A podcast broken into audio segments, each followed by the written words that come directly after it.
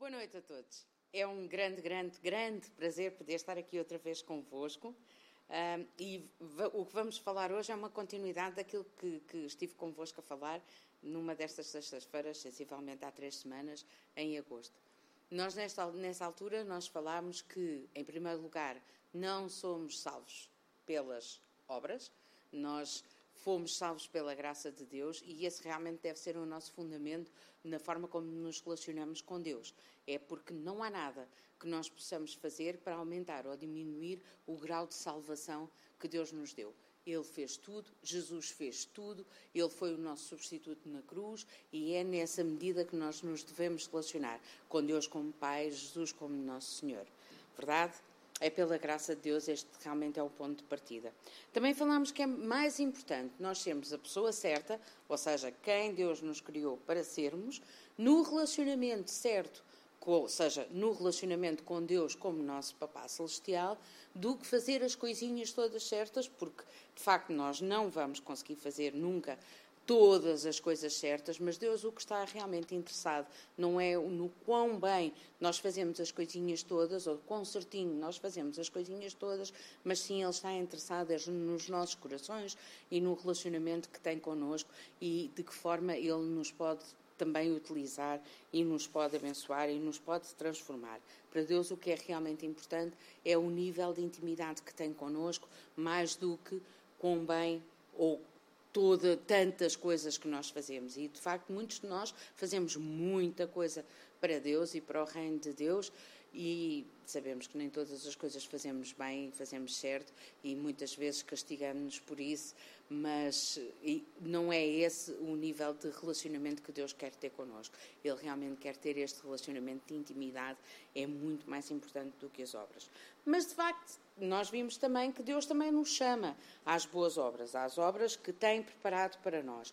E nós lemos inclusivamente em Efésios 2, os versículos 8 a 10, e eu vou voltar a ler, e que diz: Porque pela graça sois salvos, mediante a fé, e isso não vem de vós, é dom de Deus, não de obras, para que ninguém se glorie, pois somos feitura dele, criados em Cristo Jesus para boas obras, as quais de antemão Deus preparou para que andássemos nelas. Então, nós tornamos-nos parceiros, e dissemos isto na semana passada, nós tornamos-nos parceiros de Deus no seu negócio de salvar vidas, no seu negócio de transformar vidas. E hoje continuamos a pensar neste relacionamento com Deus e nas suas obras e vamos focar-nos em três aspectos: na identidade, na autoridade e no poder de Deus. Por que é que no título de hoje começamos por falar do poder, porque de facto muitas pessoas hoje em dia buscam o poder de Deus. Hoje em dia sempre foi assim, na verdade, não é agora, não é, não é de agora, não é recente, sempre foi assim. As pessoas buscam o poder de Deus, mas eh, na verdade desprezam aquilo que está para trás, a sua autoridade e a sua identidade. Mas realmente é pela identidade que nós devemos começar, porque como, quando somos salvos nós, inclusivamente, até já tivemos manifestações uh, de poder, grande poder, espetaculares do poder de Deus, mas na verdade também já tivemos uma série de pessoas que estão magoadas, ainda hoje estão magoadas, não querem ouvir falar de igreja, algumas querem, outras não, falar de Deus, algumas mantêm um relacionamento com Deus, mas querem manter-se afastadas da igreja, nesse tempo da espetacularidade do poder de Deus. Mas quando nós somos quando aceitamos Jesus, quando recebemos Jesus nas nossas vidas e quando recebemos o tal espírito de adoção que clama Abba Pai, nós recebemos uma identidade. E é por aí que começa. É como um bebê.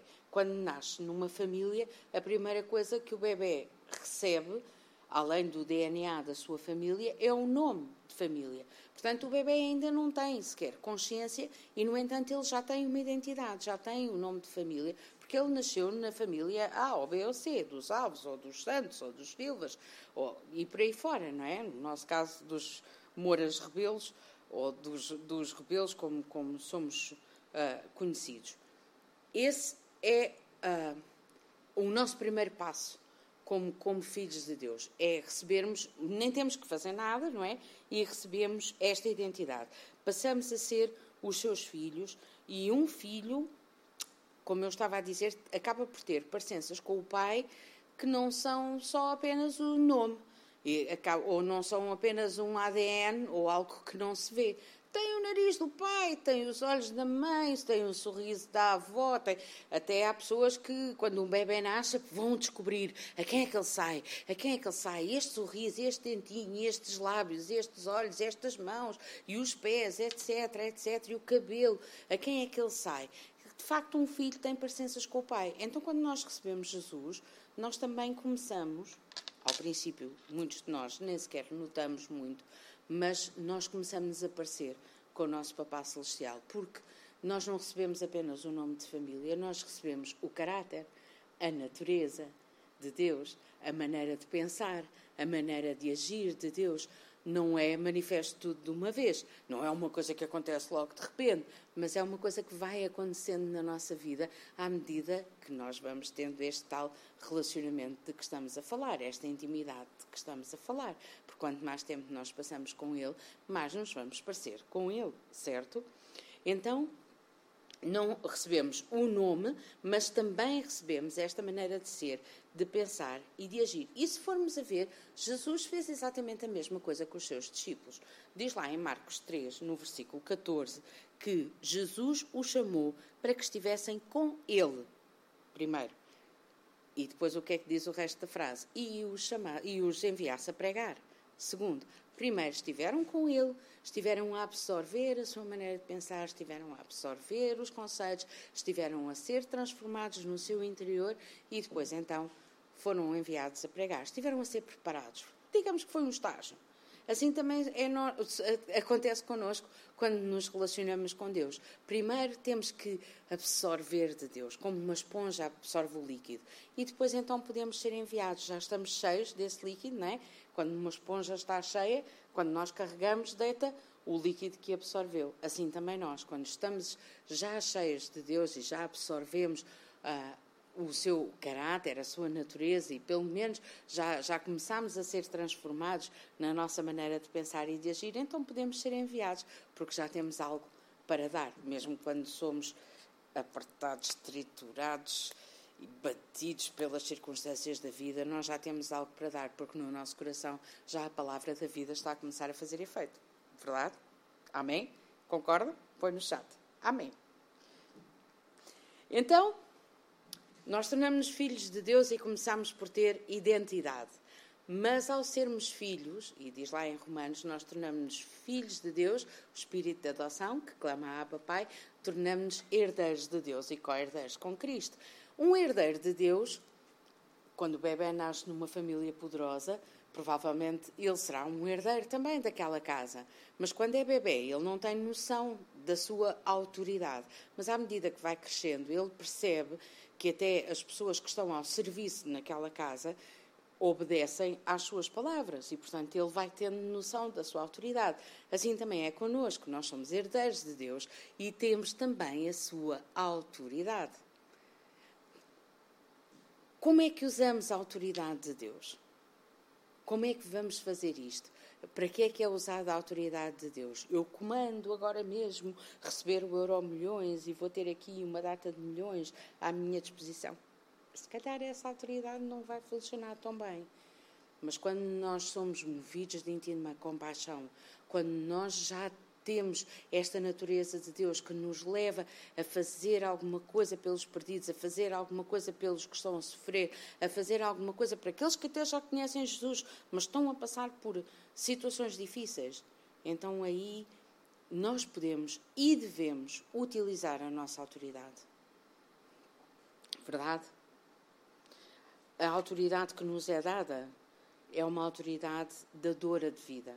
A autoridade que nos é delegada por Deus, que nos é transmitida, é uma autoridade que serve para darmos vida àqueles que estão à nossa volta, para nos transformarmos a nós próprios numa casa de vinho e de pão fresco que pode alimentar, que pode dar de beber, que pode dar sombra, que pode dar refúgio, que pode dar guarida àqueles que dela precisam.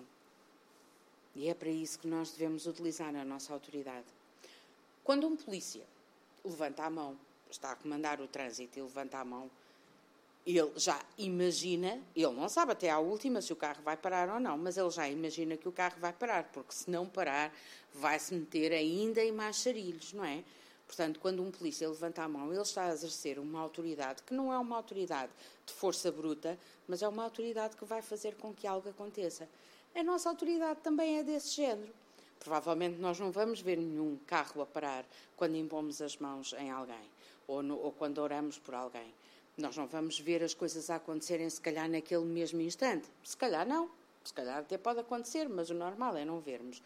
Mas as coisas vão acontecer porque nós estamos a exercer a nossa autoridade. E aqui vou abrir um parênteses para te dizer. Às vezes nós dizemos coisas na brincadeira, ou dizemos coisas disparatadas e dizemos, ah, são só palavras. Mas atenção, porque nós temos autoridade e as nossas palavras têm autoridade. Então toma muita atenção àquilo que sai da tua boca, porque isso pode moldar a tua vida ou a vida daqueles que estão perto de ti, ou a vida daqueles de quem acerca de quem falas. É só um parênteses, é só uma coisa. Beijinhos, não se zanguem comigo. então, quando nós somos movidos de íntima compaixão, quando a natureza de Deus que está em nós nos leva a queremos fazer alguma coisa, temos que fazer alguma coisa, em relação àquela, àquelas situações. E quando somos impelidos pelo Espírito de Deus a fazer algo acerca do assunto, quando obedecemos, as coisas acontecem. Exemplo: Elias. O profeta Elias é provavelmente, uh, se não o maior, um dos maiores profetas, ou mais reconhecidos como profetas de autoridade e de poder espetacular, de coisas a acontecerem espetacularmente por meio das suas palavras e por meio das suas ações.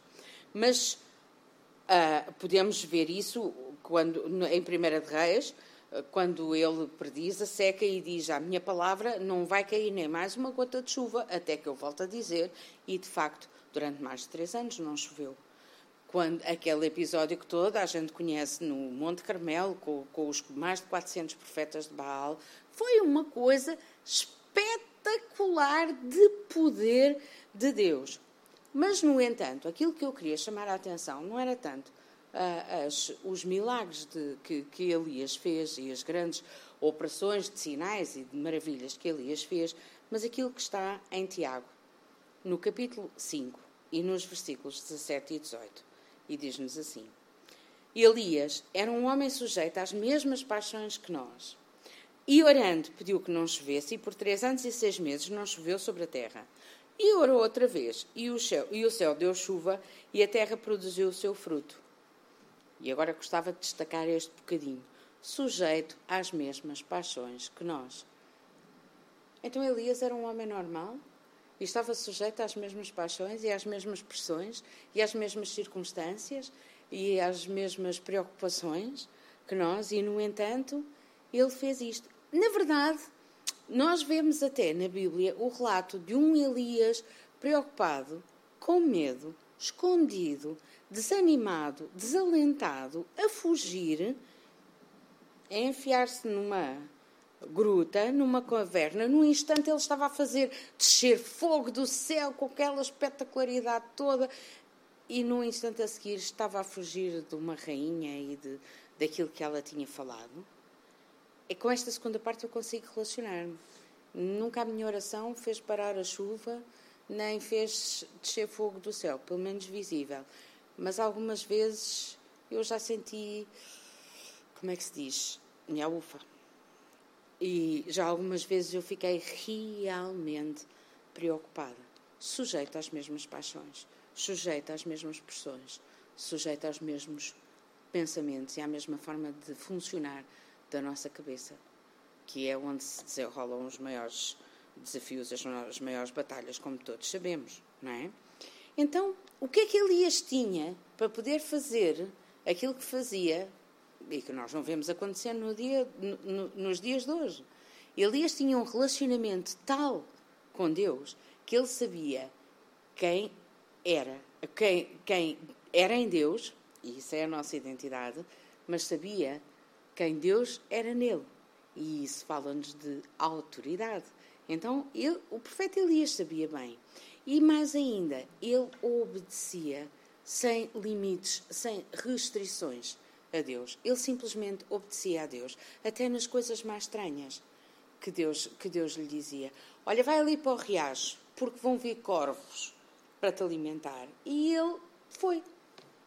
E nós hoje dizíamos: Ah, alguma vez isso vai acontecer e como é que Deus vai fazer isso? E por acaso achas que íamos logo pôr uma série de limitações e de restrições íamos começar a pensar e se calhar até íamos para lá, mas íamos naquela, se calhar Deus não, isto não vai acontecer. Acham que algum corvo vai aparecer aqui Deus vai esquecer isto não vai funcionar e eu vou aqui ficar cheia da fome. Mas Elias foi. Elias obedecia a Deus até às últimas consequências. E esta é a parte que nos traz o poder. E Elias fez grandes milagres e fez milagres pequeninos, digamos assim. Não, eles não eram pequeninos, eles eram grandes milagres na mesma, mas não tinham aquela espetacularidade do fogo e da chuva e tudo isso. Exemplo: se o profeta Elias não tivesse ido para Sarepta, aquela viúva e o seu filho teriam, teriam morrido à fome. Portanto, o facto do profeta Elias ter ido para lá fez, mais uma vez, Deus movido de íntima compaixão para com eles, fez com que eles os três pudessem ser alimentados. Agora, o milagre podia ter sido outra coisa espetacular. Podia ser: eu vou fazer aqui uma fonte de óleo, deste teu a pinguinha de óleo, vou fazer aqui uma fonte de óleo que vai jorrar e vai dar para a vizinhança toda. E não foi assim.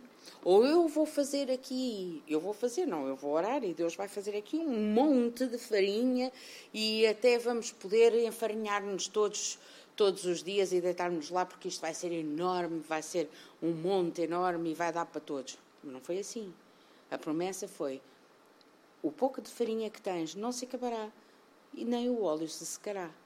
Essa foi a promessa. Portanto, continuou a ser pouquinho, mas foi pouquinho durante três anos e seis meses, até que voltasse a haver chuva naquela terra. E esse foi um grande milagre de Deus. Mas foi um milagre, se calhar passava assim despercebido, mais despercebido do que a parte do fogo.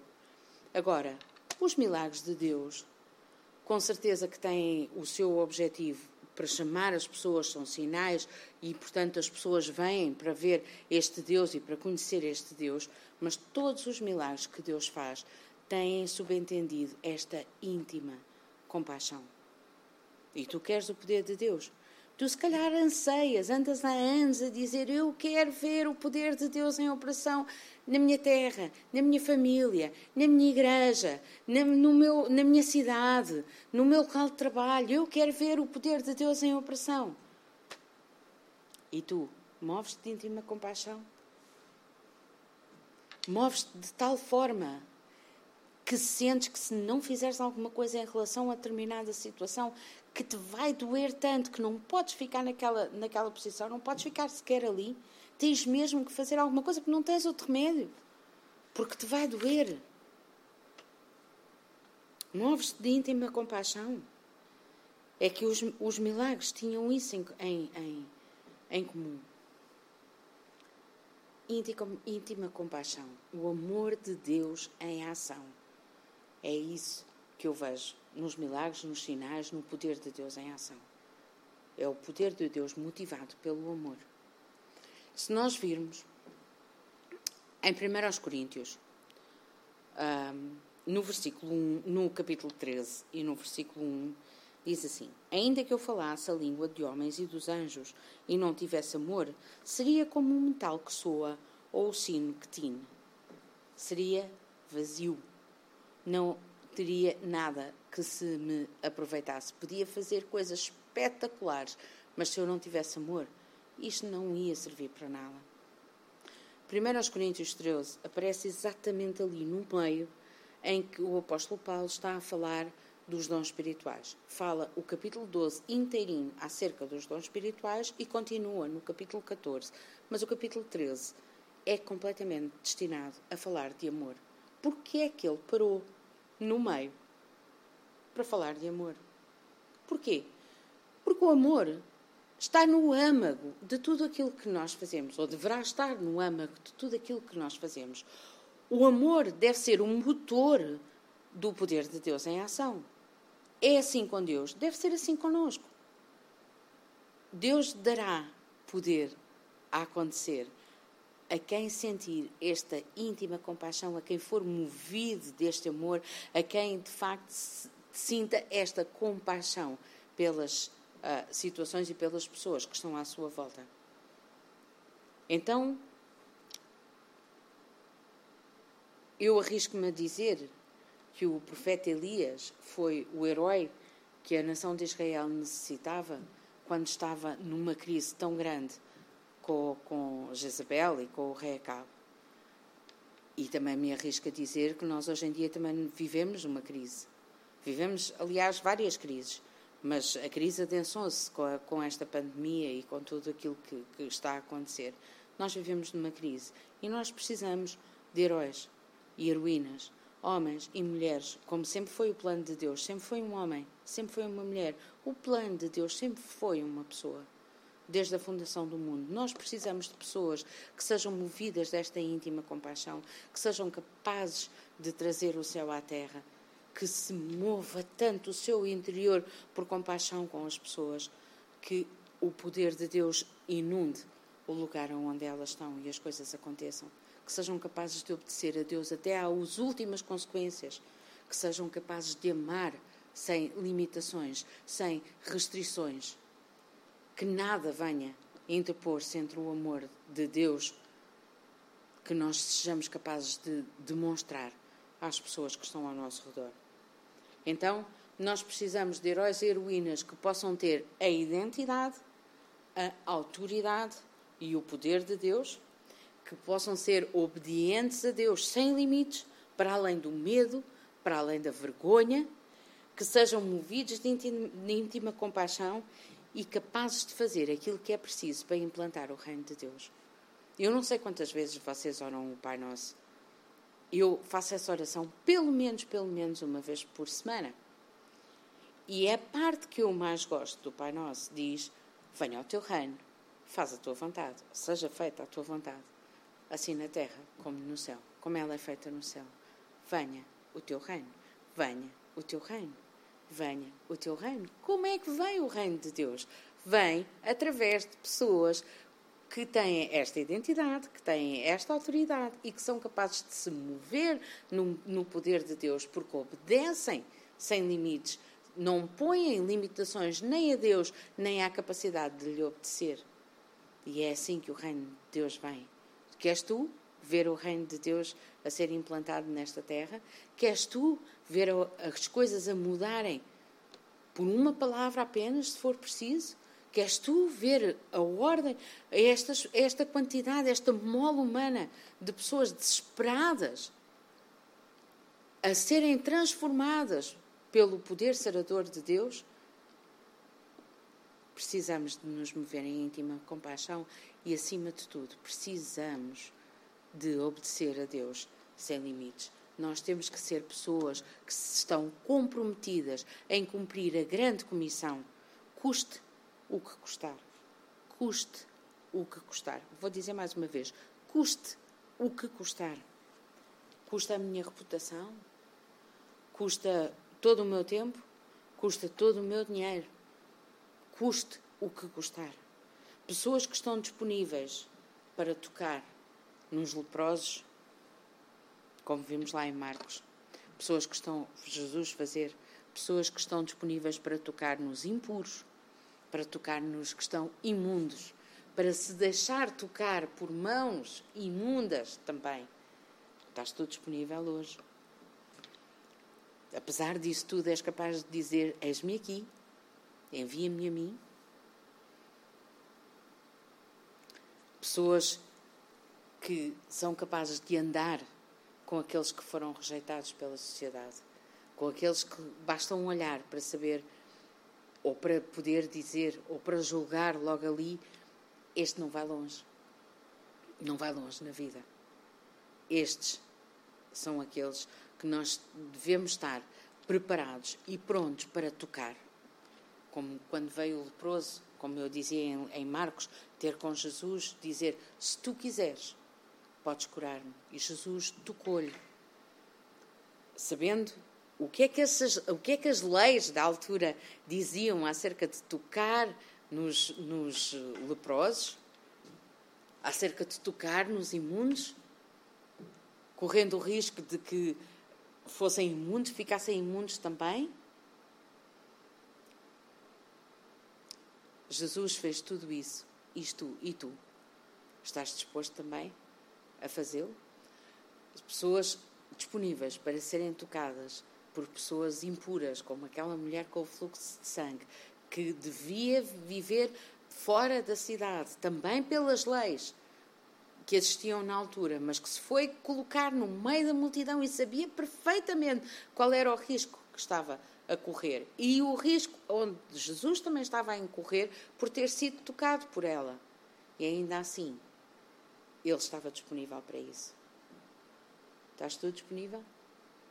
Estás tu disponível até a desafiar as leis dos homens para cumprir a vontade de Deus? Estás tu disponível?